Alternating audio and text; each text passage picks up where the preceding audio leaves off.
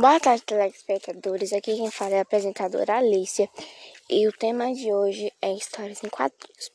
As histórias em quadrinhos são um dos 11 tipos de arte presentes no mundo, muito apreciados pelo público jovem. São uma maneira despojada e divertida de contar histórias.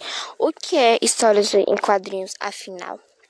Histórias em quadrinhos é o nome dado à arte de narrar histórias através de desenhos e texto em sequência, normalmente na horizontal.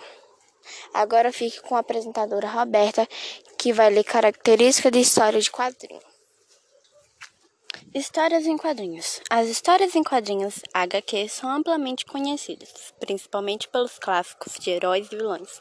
No entanto, o gênero não se restringe a essa possibilidade e, na realidade, é utilizado como recurso narrativo para diversas histórias, que podem ser ficcionais ou representativas de fatos históricos.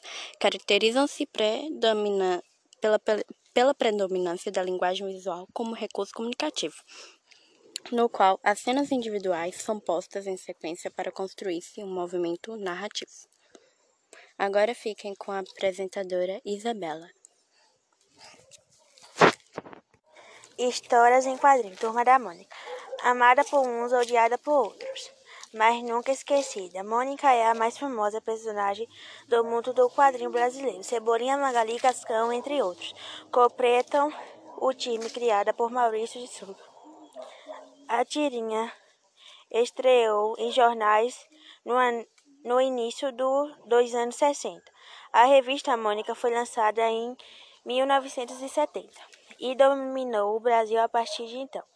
O Menino Maluquinho. O Menino Maluquinho, a tirada de Ziraldo, nasceu em anos 80, baseada no livro escrito por próprio, virou filme, série de TV, peça, teatro, completou 30 anos em 24 de outubro de 2010. Tchau, gente. Foi isso. Até a próxima.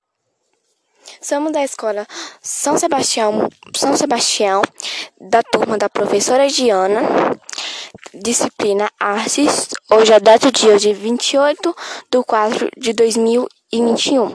Meu nome é Alicia Costa de Almeida. Meu nome é Roberto dos Santos de Oliveira. Meu nome é Isabela Silva de Queiroz Santos. Então foi isso. Espero que vocês tenham gostado.